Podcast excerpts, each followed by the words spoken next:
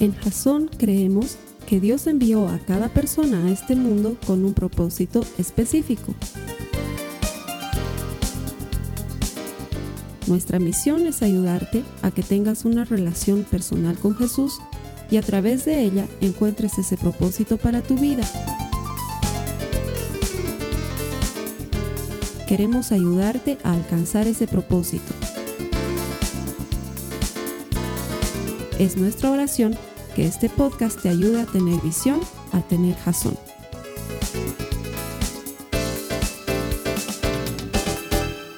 Comenzando una nueva serie aquí en Jason y quiero agradecerte por estar conectado. A las personas que vienen aquí todas las semanas a ayudarme a predicar, a los cientos que nos ven a través del internet, bienvenidos. Vamos a comenzar una nueva serie. Tal vez nunca te has dado cuenta cómo funcionan las series de prédicas aquí en Jason. Y es más, tal vez ni siquiera sabes por qué lo hacemos por series, porque hay otras iglesias y respetamos mucho el formato de otros hermanos en donde cada prédica es distinta. Y cada prédica es distinta y tú llegas un domingo y te enganchas en la prédica que estaba la anterior semana y no necesariamente tienen que ver una con otra. Aquí en Jason ordenamos las cosas diferentes porque pensamos que te ayuda a aprender mucho más sobre un tema específico cuando lo agrupamos en una serie. Y cuando nos damos tres o cuatro o hasta cinco semanas a veces para hablar de un tema en específico y sacarle todo el beneficio posible. Eso es lo primero que hacemos. Ordenamos nuestras predicaciones en series. Pero la segunda cosa que hacemos y que también es muy importante, quizás no la hayas notado, es que una serie trata sobre fe siempre y la otra trata sobre obediencia siempre.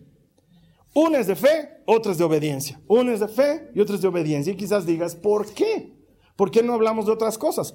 Claro que hablamos en medio de otras cosas, en medio de estos temas grandes, hablamos de otras cosas más pequeñas, pero nuestro deseo es transmitirte las dos únicas cosas que llaman la atención de Dios. ¿Y cuáles son esas dos únicas cosas? Tu fe y tu obediencia. A Dios no le llama la atención una gran ofrenda, a Dios no le llama la atención que no falles a la iglesia y que estés marcando porque crees que por cinco venidas a la iglesia tienes derecho a pedir una cosa grande y que el Señor te la va a cumplir. No, no funciona así. A Dios lo que le llama la atención es que le creas. Y cuando le crees, le haces caso. La fe nos conduce a la obediencia. Por eso es que predicamos un mes de fe, otro mes de obediencia y así todos los meses para ayudarte a fortalecer aquellas cosas que realmente llaman la atención de Dios, aquellas cosas que Él valora grandemente de nosotros. Y la serie pasada, Hábitos, era una, fe eh, era una serie de obediencia. Ayudarte a adquirir buenos hábitos, ayudarte a dejar malos hábitos, ayudarte a emprender una vida diferente. La serie que viene a continuación, si la anterior fue de obediencia, es de Fe. Hoy vamos a comenzar una serie de fe y es una serie poderosa y qué bien que estés aquí en la iglesia y qué bien que estés conectado porque estoy seguro que te va a ayudar mucho. Esta serie la hemos pensado para ayudarnos a formar grupos pequeños. En Jason tenemos muchos grupos pequeños que llamamos compartimientos bíblicos. Vamos a utilizar esta serie para nutrirlos y para formarlos mucho mejor. Y quién sabe, allá en el exterior donde nos ven, también podemos formar unos compartimientos bíblicos y ayudar a que la gente se conecte una con otra, compartan la palabra de Dios, crezcan juntos y hagamos lo que el Señor nos manda, ayudarnos a llevar nuestras cargas mutuamente. Así que de eso se trata esta serie. ¿Quién se anota? Gracias, hermanos. De hecho, así se llama la serie. Me anoto. Eh, en español dices así, ¿no? Vamos a pedir pizza, ¿quién se anota? Entonces todos dicen, me anoto, ¿no? No, yo paso, dicen otros, ¿no? Pero cuando quieres entrarle a algo, cuando quieres participar de algo, tú dices, me anoto. Así se llama la serie. Y ahí en las notas de la prédica, de hecho, te he puesto algo que quiero que veas. Eh, tú ya lo has visto al inicio de este mensaje. Es un video de 30 segundos, chiquitito, pero que ilustra perfectamente el concepto de lo que estamos haciendo en esta serie. Me acuerdo haberlo aprendido cuando era muy changuito, debí tener unos 14 años cuando me contaron por primera vez este ejemplo para ilustrar lo que significa una comunidad. Y me dijeron, un grupo de carbones, una brasa encendida con varios carboncitos, se mantiene encendida siempre. Si uno de esos carboncitos lo sacas a un lado, por más que sea el más encendido, como está solo, se va a apagar. Pero si lo vuelves a meter dentro de toda la brasa, se mantiene siempre encendido. Y eso es lo que quiero que abraces como concepto central de lo que estamos haciendo. Mira, si quieres llegar rápido a algún lugar, anda solo, pero si quieres llegar lejos, si quieres lograr cosas grandes, si quieres hacer algo significativo, vas a necesitar hacerlo con otras personas. Rápido, solo, significativo, con gente. Y la iglesia y la vida cristiana es algo muy difícil de vivir solo. No existe tal cosa como una relación con Dios, yo solo con Él a mi manera en mi casa. Eso no existe. Necesitas tener una comunidad. Y conforme la iglesia se va haciendo grande, es muy difícil tener esa comunidad. Entonces los grupos pequeños son la respuesta. Es lo que hacía la iglesia primitiva cuando comenzó allá en Jerusalén en el año 30 y algo. Se reunían en casas a compartir el pan y la palabra de Dios y animarse unos a otros. Eso es lo que hacían. Y eso es lo que hizo que la iglesia se mantenga firme todos estos años. Todo ha desaparecido. De la época de Jesús no existe nada, excepto la iglesia. Porque eso es algo que Dios ha creado y eso va a permanecer siempre. Entonces la idea es que te anotes, que te metas dentro del grupo de carboncitos y te mantengas caliente y ayudes a otros a mantenerse dentro del mismo calor. Porque estoy seguro que también en algún momento de tu vida te has debido sentir rechazado. Has debido sentir que no encajabas. Es una cosa que sufren mucho los adolescentes hoy. Eh, hay, una, hay una lucha muy grande por pertenecer y, los chicos se disgregan mucho y hacen a un lado a la gente y te hacen a un lado. Y yo me acuerdo que cuando era joven encontré un grupo cristiano al que me uní y yo me sentía aparte y todos eran, todos eran mayores que yo. Yo era el más jovencito de todos ellos, pero me hacían sentir parte de. Qué importante es que alguien te haga sentir parte y que no te hagan sentir como que estás fuera, que no perteneces, que no deberías formar parte de ese grupo.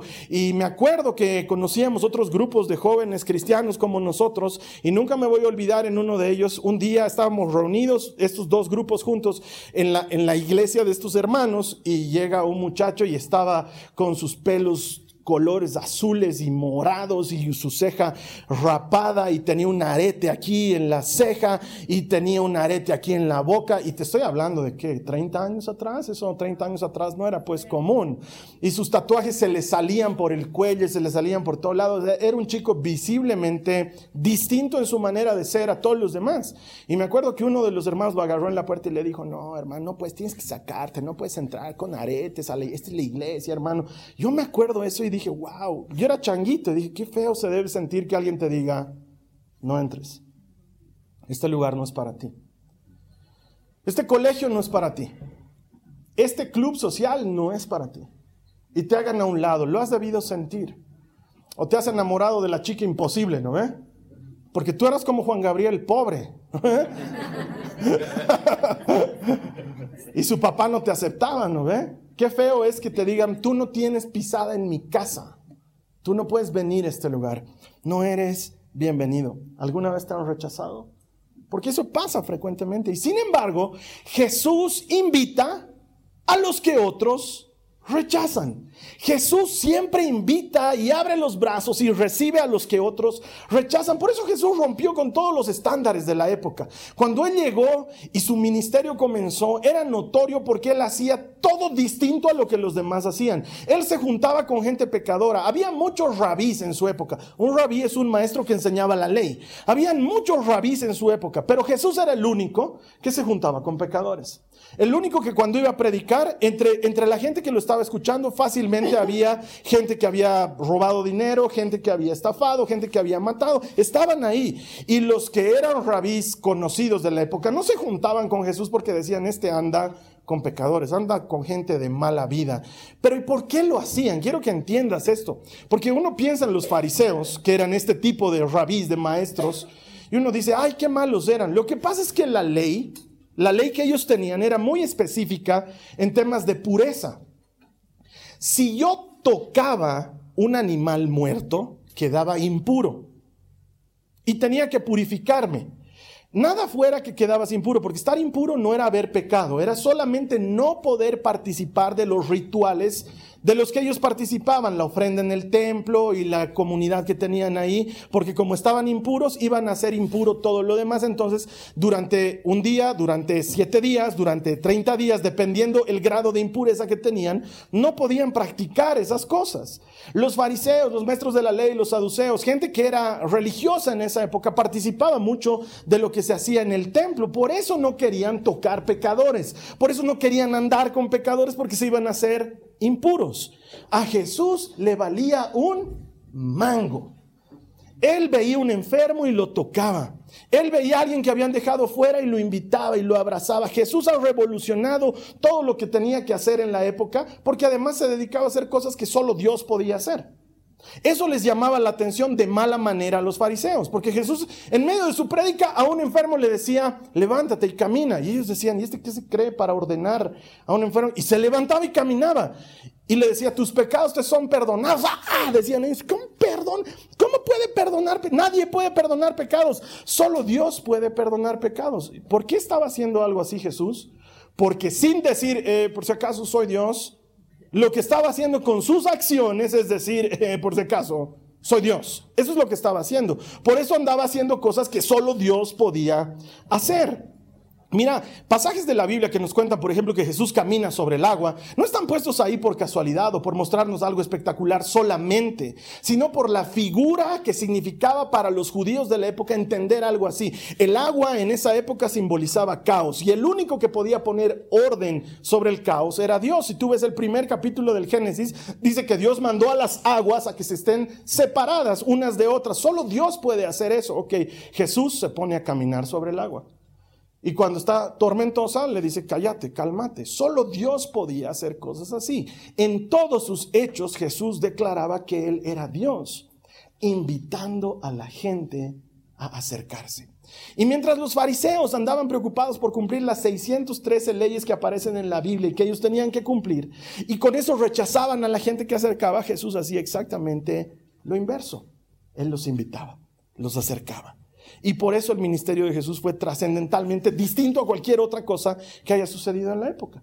Y en ese entonces un hombre, un fariseo, lo invita a Jesús a cenar.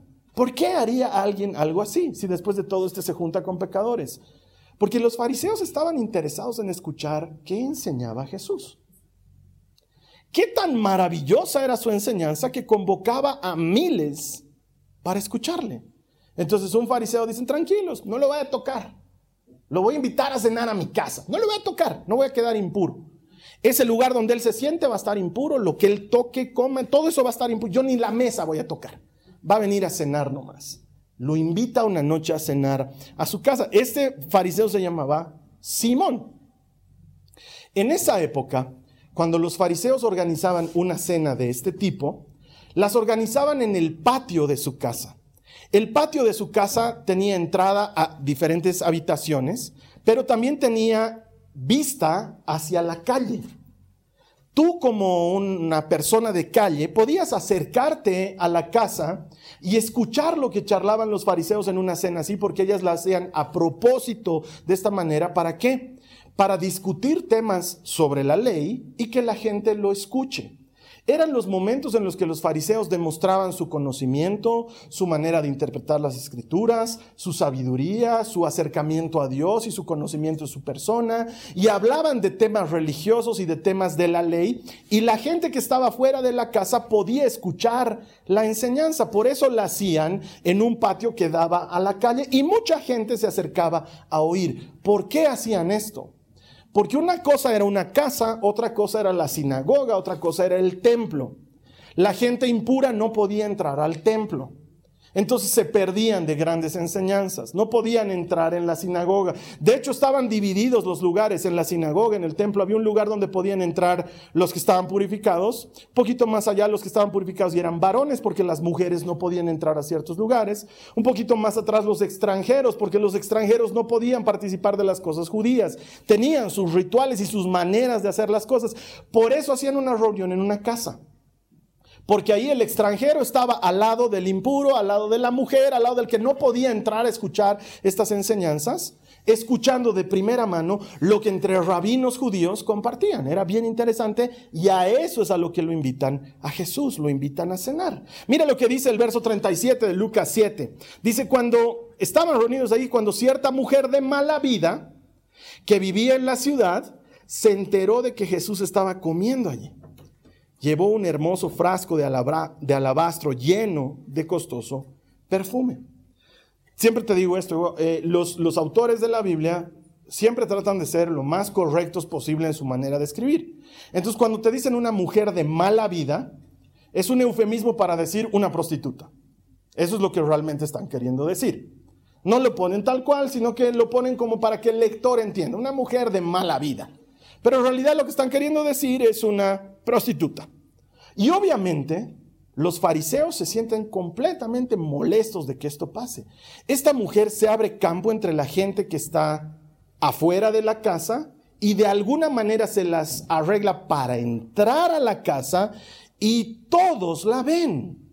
Y todos la ven y todos se dan cuenta que esa mujer no debería estar en ese lugar, no es el lugar que le corresponde. Entonces ellos se molestan y entre algunos de ellos hablan y dicen, ¿qué hace esta mujer suela en este lugar? ¿Quién la ha dejado entrar? Y empiezan a llamar, oye, ¿quién está viendo la puerta? ¿Por qué dejan entrar a cualquiera? Empiezan a molestarse, ¿por qué? Por estos temas de purificación.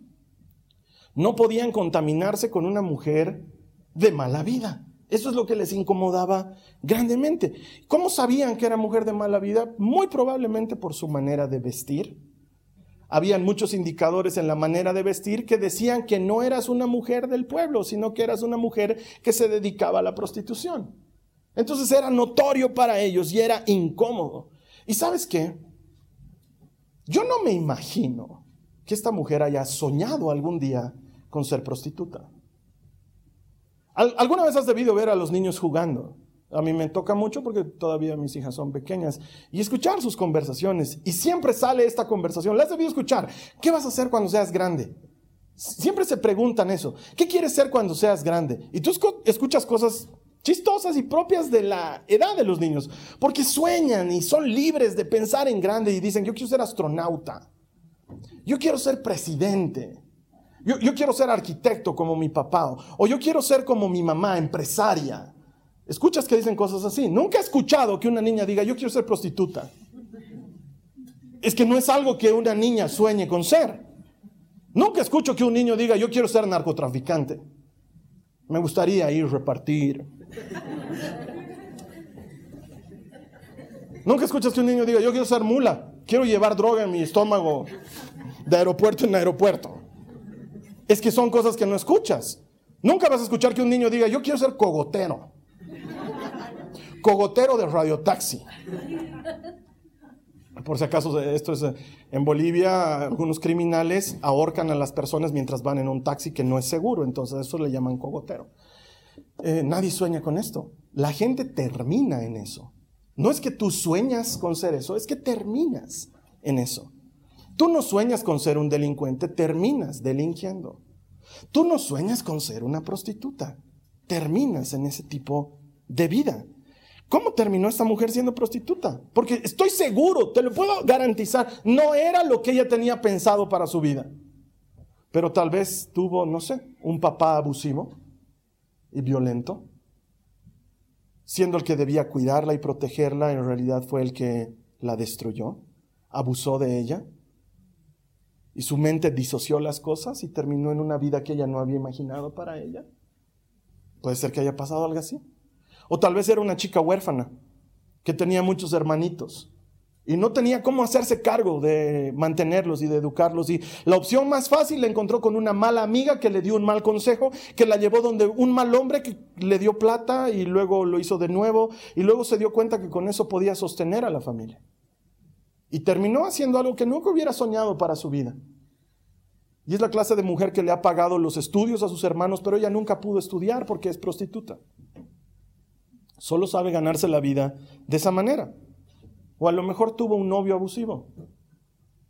Se enamoró de un hombre mayor que constantemente le pedía la prueba del amor y que luego le empezó a sugerir algunas otras cosas más y con algo de violencia psicológica y violencia física se apoderó de ella y empezó a ganar dinero con ella. Y en busca de liberarse, ella se fue a otro lugar y lo único que sabía hacer era eso y empezó a ganar dinero. O tal vez es una de estas tantas chicas que se pierde porque se contacta con gente que no debería contactarse a través de redes sociales. Y un grupo de gente la secuestra y la lleva a otro país y la obliga a convertirse en una prostituta. Porque te aseguro, nadie tiene esto planeado para su vida. Nadie dice, mm, dos meses más en mi casa y el siguiente prostituta y me independizo. Nadie dice eso.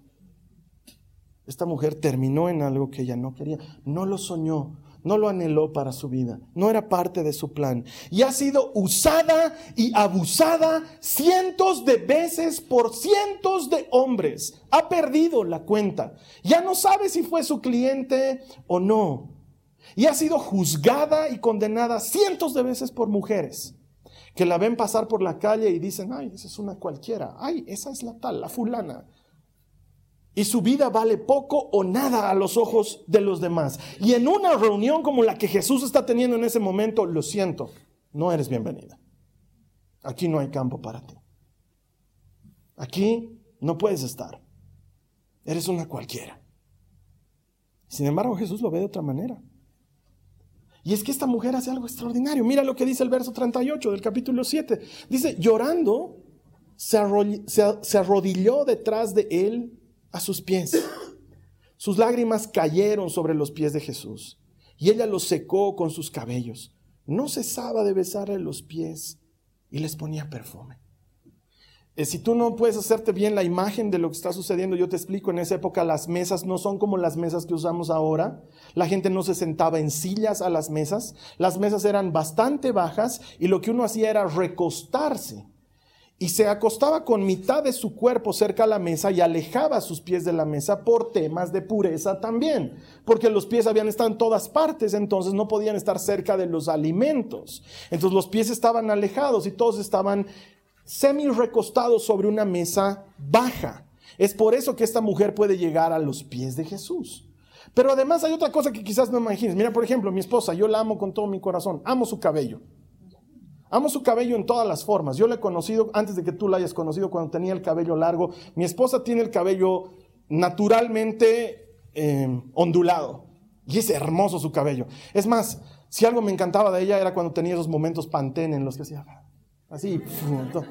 Ella me quedaba así como, A, ver, otra vez así. Ah. Era hermoso su cabello, pero se lo he hecho cortar y aún así es hermoso. Amo. ella le gusta que su cabello sea lacio. Amo su cabello lacio, enchurcado, con base, sin base, azul, verde, naranja. Me encanta su cabello. Es difícil imaginar cómo una, mujer como mi esposa, que tiene el cabello relativamente corto, pueda secar los pies de alguien con su cabello. No, esta mujer tenía el cabello muy largo y lo tenía descubierto. Eso es algo que la distinguía como una prostituta. Las mujeres en esa época no se descubrían el cabello, no en público. Era deshonroso. No lo hacías. Entonces esta mujer hace dos cosas deshonrosas en ese momento. Se descubre el cabello en público y con su cabello toca a otro hombre. Entonces lo que está haciendo es escandaloso, pero ¿sabes qué? Ella está derramando su vida delante de él. Este frasco de perfume era todos sus ahorros de toda su vida. Era carísimo, muy caro. De hecho, en un pasaje similar donde se nos cuenta algo similar, Judas reniega y dice que se podía vender ese perfume y con esa plata ayudar a los pobres porque era mucho dinero lo que se podía obtener de ese frasco de perfume. ¿Y por qué ella lo tenía? Porque era parte de su negocio, su carta de presentación, su tarjeta. Cuando tú estabas caminando por cierto lugar y sentías un perfume, decías, hay una prostituta cerca. Era la manera de decir estoy disponible. Y ella lo utilizaba para eso. Cuando está vaciando el perfume a los pies de Jesús, no solamente le está dando una ofrenda, sino que le está diciendo, todo lo que es mi vida, lo dejo a tus pies. Ya no quiero esta vida. Te la doy a ti. Te la entrego a ti. Y usa su cabello para secar sus pies. Y ella lloraba y los besaba. ¿Por qué lloraba? Porque sabía quién era. Ella sabía su vida. Ella no la había planificado, pero sabía todas las cosas que había hecho para llegar hasta ese momento. Y no estaba feliz con eso, pero alguien le estaba dando una oportunidad. Mira lo que dice el verso 39. Cuando el fariseo que lo había invitado vio esto, dijo para sí. Si este hombre fuera profeta, porque no te olvides, lo han invitado a Jesús para que dé examen, ¿no ve? Si este hombre fuera profeta, sabría qué tipo de mujer lo está tocando. Es una pecadora. Simón duda y reniega de Jesús. Lo que no sabe, porque él no lo sabe, es que no está hablando de cualquier hombre. Dios está sentado en esa mesa. Y la respuesta de Jesús básicamente es, ah, sí, no soy profeta, soy más que profeta. Acabo de leer tu mente. acabo de leer lo que estás pensando. Porque Jesús lee su pensamiento y entiende lo que está pensando. Y le cuenta una historia. Simón le dice, eh, sí, maestro, dice el otro. Te quiero contar una historia. Habían dos hombres que debían mucho dinero a un tercer hombre. Uno de ellos le debía 500 denarios y el otro le debía 50 denarios. Y este hombre decide perdonar a ambos. ¿Quién de estos dos que han sido perdonados crees que le amará más? Y Simón dice, no, me imagino que el que le perdonaron más. Y Jesús dice, exactamente. Tienes toda la razón, Simón. ¿Sabes qué? He venido a tu casa y no me has lavado los pies. Eso era algo que se hacía comúnmente como una cortesía. No lo hacías tú, lo hacía algún empleado tuyo, lavaba los pies de los invitados porque iban a cenar y tenían que estar limpios para cenar. Era una manera de decirte bienvenido a mi casa y Jesús le dice a mí, nadie me ha lavado los pies. Esta mujer desde que ha llegado no ha dejado de lavarme los pies con sus lágrimas y de secarlos con sus cabellos. Cuando he llegado, no me has dado un beso de saludo. En esa época, la cortesía mandaba que tú des un beso de bienvenida a la persona que estaba entrando a tu casa. No me he sentido bienvenido, le dice Jesús. No me has dado un beso de saludo. Esta mujer, desde que ha llegado, no deja de besarme los pies. Por eso te digo, no solamente he leído tu mente, querido Simón. Voy a hacer una cosa que solo Dios hace. Aunque sus pecados son muchos, sus pecados les son perdonados. Mira, de hecho lo dice la Biblia mucho mejor que yo. Los versos 47 y 48 del mismo capítulo, te digo que sus pecados, que son muchos, han sido perdonados. Por eso ella me demostró tanto amor. Pero una persona a quien se le perdona poco, demuestra poco amor. Entonces Jesús le dijo a la mujer, tus pecados son perdonados. Ahora, yo me pregunto, ¿cómo hizo esta mujer para llegar a los pies de Jesús? Porque escuchamos la historia, muchos ya la conocemos, la hemos leído muchas veces y pasamos detalles que son fundamentales para entender lo que Jesús está haciendo. ¿Cómo se las ingenió para llegar? ¿Cómo sabía que Jesús no lo iba a rechazar? No la iba a rechazar. ¿Cómo sabía? Porque Jesús podía patearle y decirle, ¿qué me estás tocando fuera, mujer impura? Como muchos hombres han debido hacer en su vida. Como muchos hombres han debido decirle, acércate, mi mujer está aquí, fuera, fuera. No, no delante de mis guaguas. Sáquese, grosa. Te voy a llamar mañana.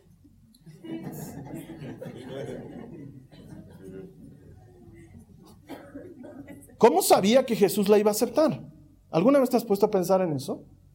Y es que ha tenido que saber algo de Jesús antes. La Biblia nos dice, se enteró que Jesús iba a comer allí. Y entonces hizo lo impensable. Salió desde su casa con su frasco de alabastro y caminó por toda la ciudad oliendo a perfume mientras los hombres le decían, ¿cuánto? ¿A cómo? ¿Cuánto cobras? Y ella seguía caminando entre hombres que la molestaban, abriéndose paso. Seguía y la gente la seguía molestando. Las mujeres decían, ay, ¿cómo sale así a la calle? Sientes ese olor. Ay, mujeres de este tipo. Y ella seguía caminando entre la gente porque, ¿sabes qué? Los negocios de estas mujeres no funcionaban a la luz del día. Se abre paso entre la gente y llega a la casa de Simón el fariseo. ¿Cómo osa abrirse paso entre la gente? Porque en cuanto ella empieza a abrirse paso, está tocando a la gente y la gente le dice, no me toques, impura. Porque esta mujer era una mujer impura y se abre paso y llega a los pies de Jesús. ¿Cómo sabía que él no iba a hacer exactamente lo mismo que los demás? Y sabes que Lucas no nos da el dato, nos lo da Mateo. Mateo relata los mismos hechos que suceden en ese día en los que suceden los hechos que Lucas relata. Y si tú juntas ambos evangelios, logras encontrar qué había sucedido antes de la cena de Simón. Antes de la cena de Simón hubo una prédica que Jesús estaba dando ante la gente en un lugar público. ¿Y sabes qué decía Jesús en esa prédica? En esa prédica él decía, vengan, vengan los que han sido rechazados, vengan los que nadie quieren. Los que tienen deudas, vengan. Los que se sienten indignos, vengan. Los que sienten que no tienen nada que valga en esta vida, vengan. Hay lugar para ustedes. Mi reino les pertenece. Son bienvenidos. Ella ha tenido que estar en este lugar. Y cada palabra de Jesús era un puñal en su corazón porque la Biblia es así. Es una espada de doble filo que entra y te convence y te dice, lo que estás haciendo no está bien. Lo que estás viviendo no es correcto, pero hay campo para ti en mi mesa. Quiero cambiar tu vida de eso que tienes ahora a algo mejor que tengo para ti. Eres bienvenido, estás invitado. Él escuchó este mensaje. Mira, lo dice así en Mateo, el capítulo 11, los versos 28 al 29. Dice, luego dijo Jesús, vengan a mí todos los que están cansados y llevan cargas pesadas, y yo les daré descanso. Pónganse mi yugo, déjenme enseñarles, porque yo soy humilde y tierno de corazón, y encontrarán descanso para el alma. ¿Te imaginas a esta mujer escuchando eso? Y la carga que ha llevado durante tantos años. El acostarse una noche al lado de un desconocido sin saber si va a estar viva al día siguiente porque es peligroso. Y anhelar un momento de paz para su alma y no encontrarlo. ¿Y sabes qué? Acusarlo, acusarla como hacían los fariseos no la hizo libre. Y juzgarla como hacían las mujeres del pueblo no la hizo libre. Y hacerla a un lado de todas las cosas no la hizo libre. Lo único que la hizo libre fue ese maestro de Galilea que le dijo, estás invitada, eres bienvenida. En mi reino hay campo para ti. Porque Jesús invita a los que otros rechazan. Es lo que hace Jesucristo. Él dice, bienvenidos. Los que no, no son recibidos en otros lugares, en mí sí son recibidos. Hay lugar para ti. Y esa mujer había sido esclava, quién sabe cuántos años. Y esa noche, a los pies del maestro, fue hecha completamente libre. Porque eso es lo que hace Jesús. Él invita a la gente para que sea completamente libre. Y lo sigue haciendo hoy contigo y conmigo. Aún si has dudado de Dios. Aún si te has peleado con Dios. Aún si has renegado en contra de Él y has dicho Dios no funciona, Dios no existe, Dios no me quiere, Dios a mí no me mira. Aún si has dicho las peores cosas de Dios, aún si te has ido lejos de Dios, aún si conocías a Dios muchos años de tu vida, porque hay muchos así que eran cristianos de jovencitos y se han separado y han vivido lejos de mucho tiempo. Aún si te has ido lejos, hay campo para ti en la mesa. Estás invitado, estás invitada. Jesús sigue diciendo, vengan a mí los cargados, los cansados yo les daré descanso. Tu nombre sigue en la lista. Nadie ha borrado tu nombre. Tu nombre sigue en la lista. No importa si has sido adúltero. No importa si has consumido drogas. No importa si has traicionado a medio mundo. No importa si tienes vicios. Si hay algo de lo que no puedes deshacerte, si la serie anterior a ti no te sirve porque no puedes deshacerte de un vicio, no importa si has hecho cosas de las que estás avergonzado, no importa si te sientes solo, permanentemente solo, como que a nadie le importas, como que tu vida no cuenta para nada. No importa si estás inseguro o insegura, si sientes que no tienes lo que hace falta, si, si no te ves como, como quisieras que te vean los demás, no importa si tienes miedos o si tienes dudas.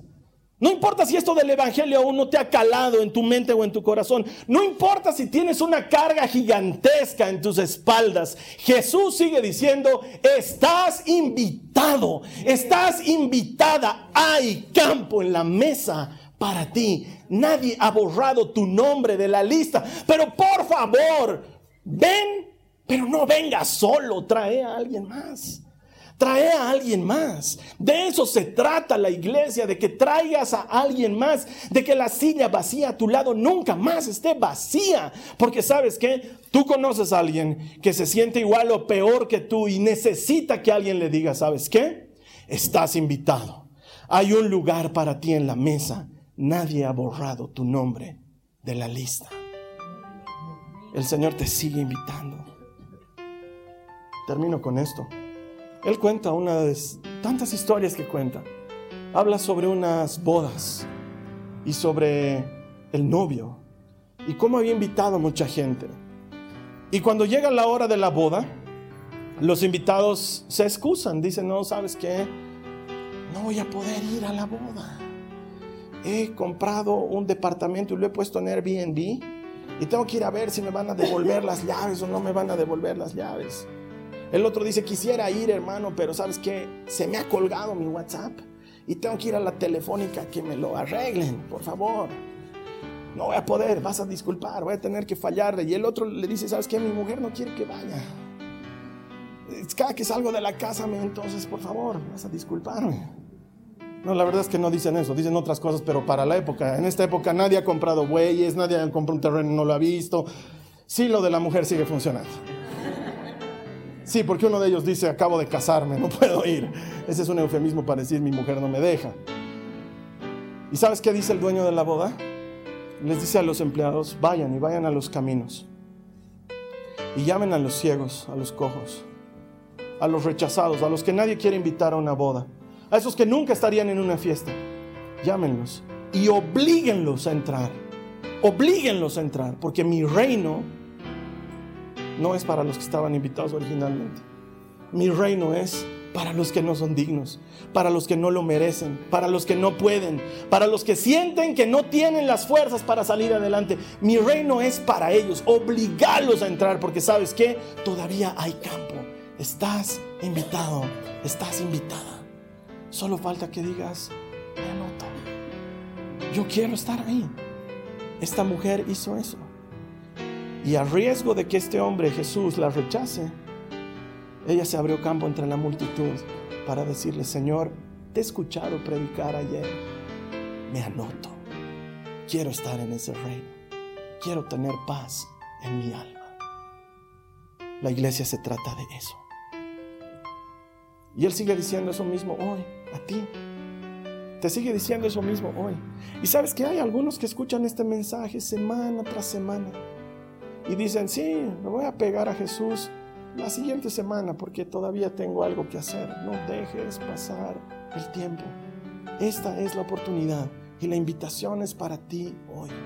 Solo falta que tú le digas, me anoto. Señor, acepto tu invitación y la recibo. Si es lo que tú quieres hacer, vamos a orar en este momento. Cierra tus ojos ahí donde tú te encuentres. Cierra tus ojos. Yo acepté la invitación de Jesús muchos años atrás, tenía 14 años, cuando escuché que Él me invitaba. Tal vez es la primera vez que escuchas que Él te está invitando, o tal vez ya has escuchado esta invitación muchas veces, sea cual fuere la situación. De todas maneras, la respuesta la tienes tú. Y ponerla en vigencia depende solo de ti. En este momento vamos a orar y le vamos a decir, Señor Jesús, yo acepto tu invitación. Si eso es lo que tú quieres hacer, te voy a invitar a que con los ojos cerrados, ahí donde te encuentres, hagas esta oración conmigo. Repítela después de mí. Señor Jesús, te doy gracias por esta invitación, por mirar mi vida, por no tener en cuenta la condición en la que me encuentro, por tener misericordia de mí y abrirme las puertas de tu reino y darme la oportunidad. ¿Quiénes aquí están agradecidos? Dile gracias. Estoy agradecido contigo, Señor. Ahora dile esto. Hoy, Señor Jesús, recibo la invitación y la acepto. La acepto, la hago mía. Tú eres mi Señor. Tú eres mi Salvador. Eres el Rey de mi vida. Dios te resucitó entre los muertos. Te creo. Acepto tu invitación. La hago mía.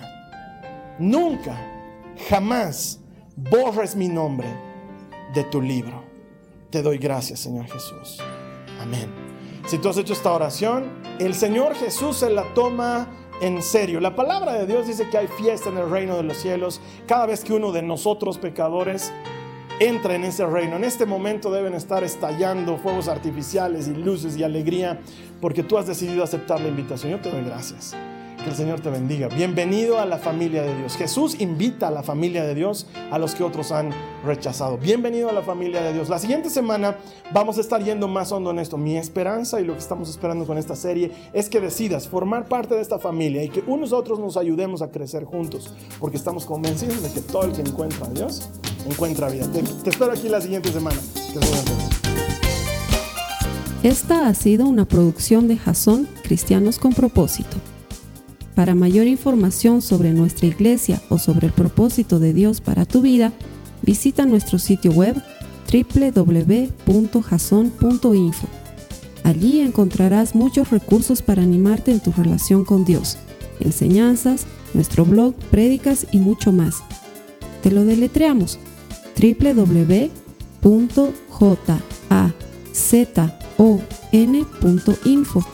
también puedes visitarnos en nuestro sitio en Facebook www.facebook.com barra Que Dios te bendiga abundantemente. Muchas gracias.